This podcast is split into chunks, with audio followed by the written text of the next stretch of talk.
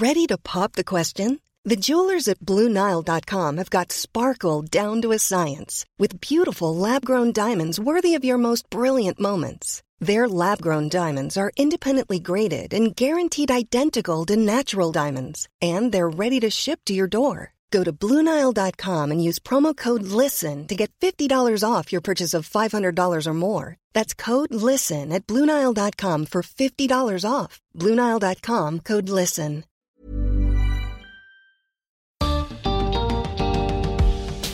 Nos molesta mucho cuando alguien nos miente. Pero ¿qué pasa cuando nos mentimos a nosotros mismos? Bienvenidos al podcast de TED en Español. Soy Jerry Garbulski. Néstor Guerra es asesor de emprendedores. En su charla en TEDx Tarragona, comparte las mentiras que solemos hacernos a la hora de emprender un nuevo negocio. Son mentiras que pueden llevarnos al fracaso, pero también argumenta que algunas son necesarias.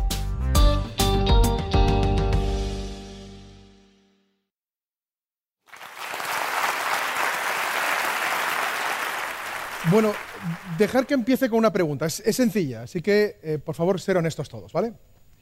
Por favor, que levante la mano aquel que haya mentido al menos una vez en los últimos cinco años.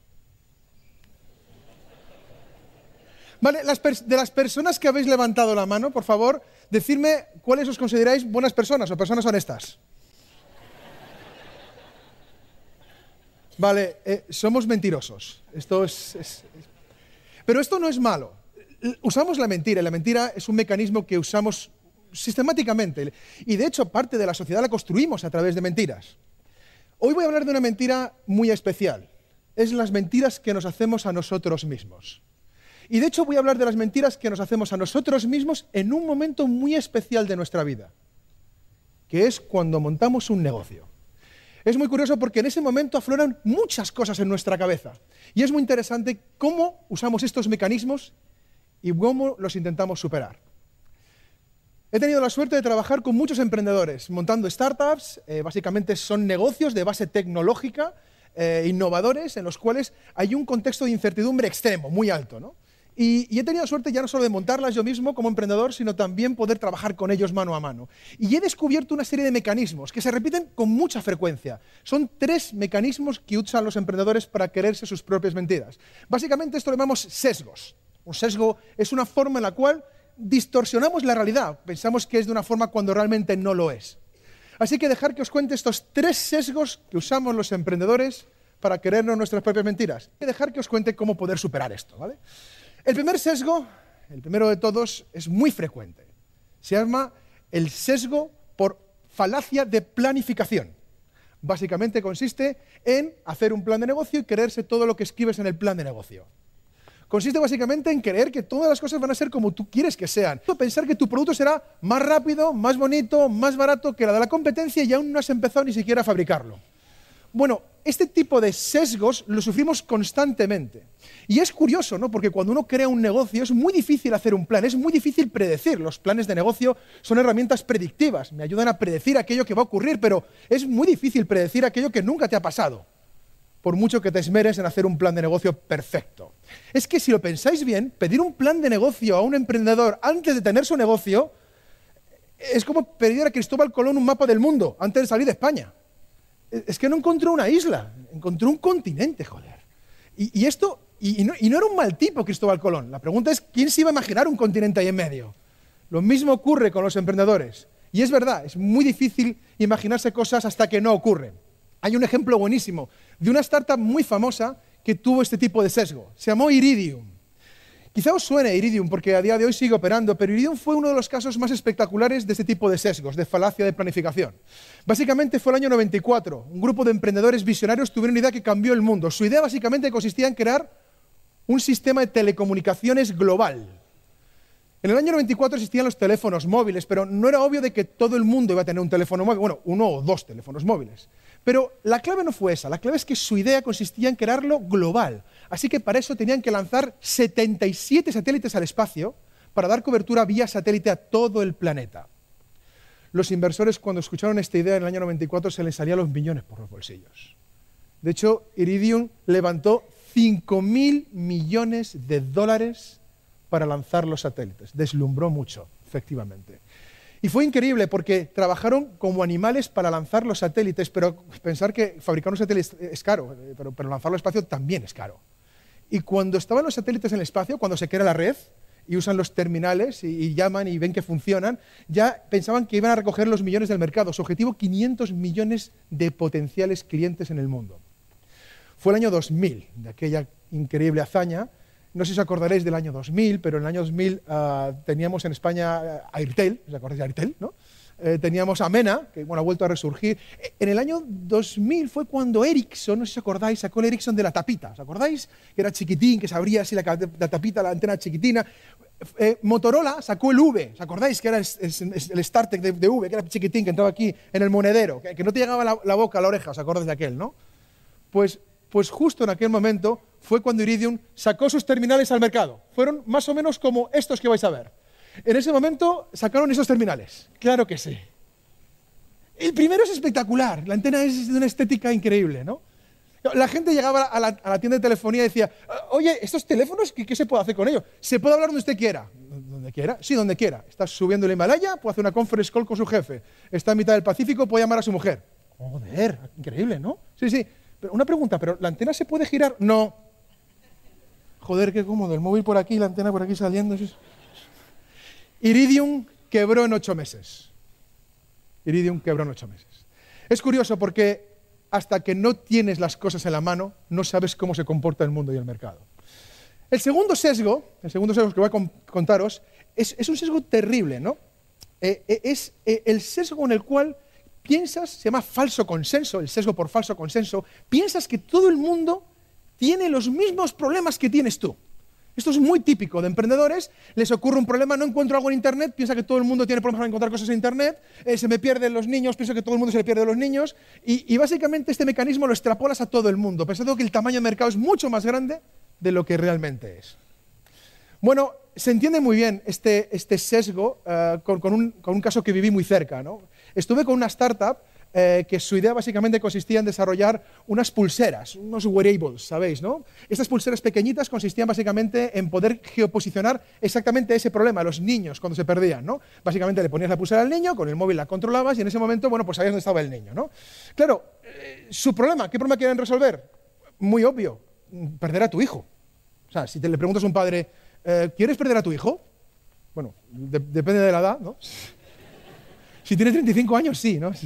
Pero, pero de, de, 10 años para abajo, que todavía molan y son majetes, ¿no? Por aquí todavía están bien. Joder, ningún padre quiere perderlo, es, es como obvio, ¿no? Nos costó muchísimo empezar a convencernos de salir a preguntar. De hecho, en un principio elegimos diferentes segmentos de clientes. Me acuerdo que fueron los, eh, los, campamentos de verano, los summer camps, hablamos de los colegios, de las guarderías, y lo que hicimos fue salir a hablar con guarderías. Hablamos con 15 directoras de guardería para intentar entender el problema, a ver si realmente estaba ocurriendo. Y fue curioso porque cuando estábamos delante de las directoras de la guardería, en la primera entrevista, nos sentamos y dijimos, hola, buenas tardes, muchas gracias por su tiempo, somos una, una startup que estamos intentando entender los problemas que tenéis en las guarderías y nos gustaría saber qué tipo de problema tenéis cuando perdéis a un niño en la guardería.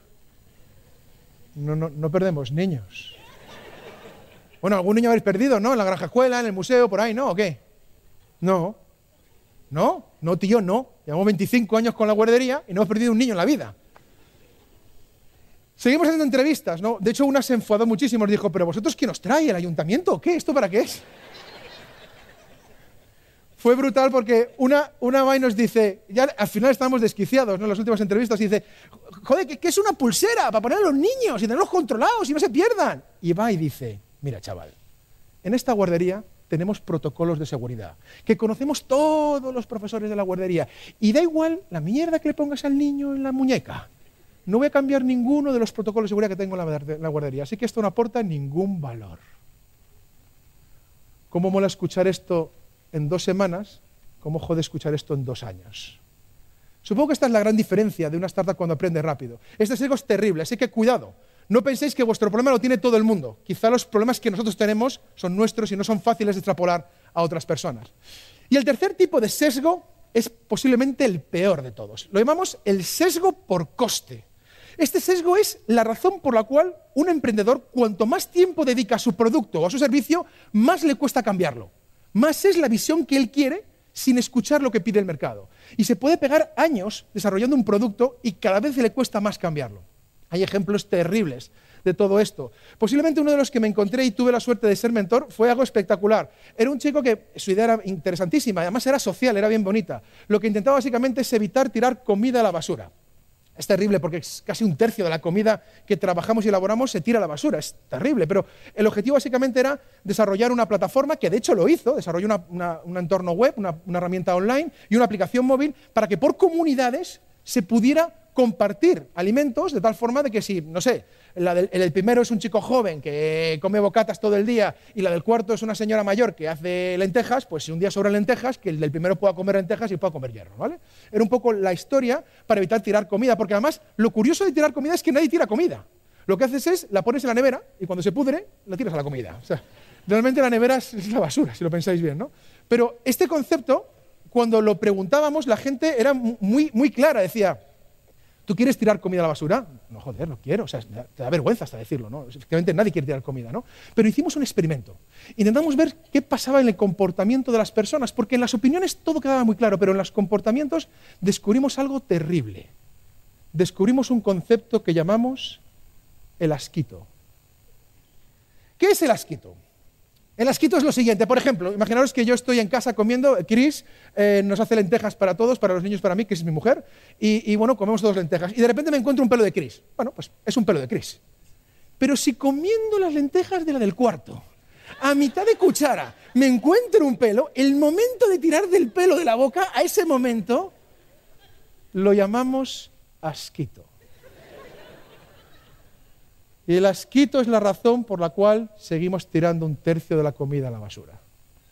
Terrible el ser humano como es. Yo no, es cuestión de juzgarlo, somos como somos, para lo bueno, para lo malo.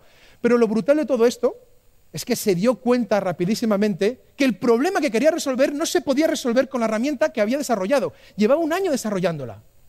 ¿Y sabéis lo que me dijo cuando aprendimos todo eso? Dijo, joder, tío, qué movida, ¿no? Pues bueno, ya que estamos aquí, hagamos el producto, ¿no? ¿O qué? A eso se le llama sesgo por coste, terrible. Estos ojos que tenéis delante ha visto liquidar startups por este tipo de sesgo. Bueno, intento contaros los tres sesgos más típicos que tenemos cuando montamos un negocio. Hay más, sin lugar a duda, pero estos son muy frecuentes. Y cualquiera aquí en la sala que quiera eh, bueno, pues montar un negocio, crear una startup, sufrirá esos sesgos porque yo mismo montándolas los he sufrido. Quizá la pregunta que tenéis todos a este momento es, Van Néstor, ¿Cómo superamos estos sesgos? O sea, ¿cómo somos capaces de, intentar no creernos nuestras propias mentiras? Bueno, pues el mecanismo que usamos las startups y los emprendedores para resolver esto se llama el método científico. Así, exactamente. Nada nuevo en el horizonte lo que hacemos es aplicamos los mismos fundamentos de la experimentación para aprender rápidamente. Porque lo que hacemos es, de nuestra idea de negocio, identificamos las hipótesis más arriesgadas que tenemos. De esas hipótesis construimos experimentos y pruebas. Algunos os lo he contado con estos ejemplos. Y esos experimentos nos muestran los hechos. Los hechos nos gustarán o no nos gustarán, pero son hechos. Y con los hechos vemos si validamos o invalidamos nuestros supuestos o hipótesis. Así que a esto en general lo llamamos Lean Startup.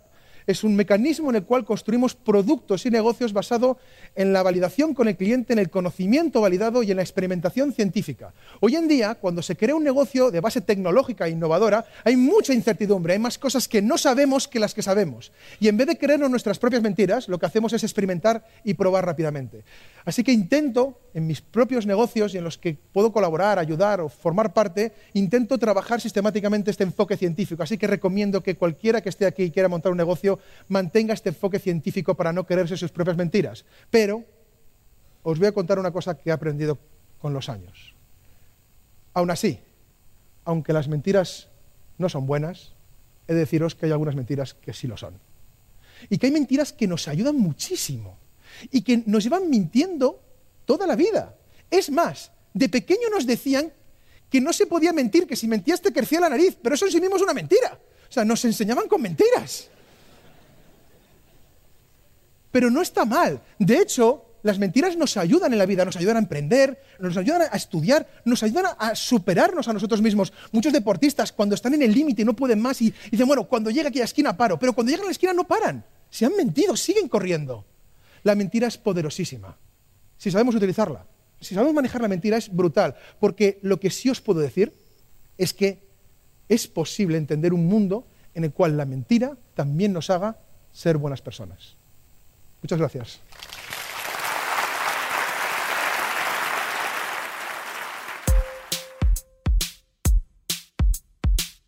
Para más ideas de TED en español, visita tedenespanol.com.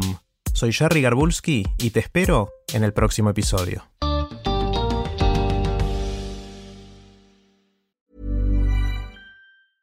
A lot can happen in the next three years. Like a chatbot may be your new best friend.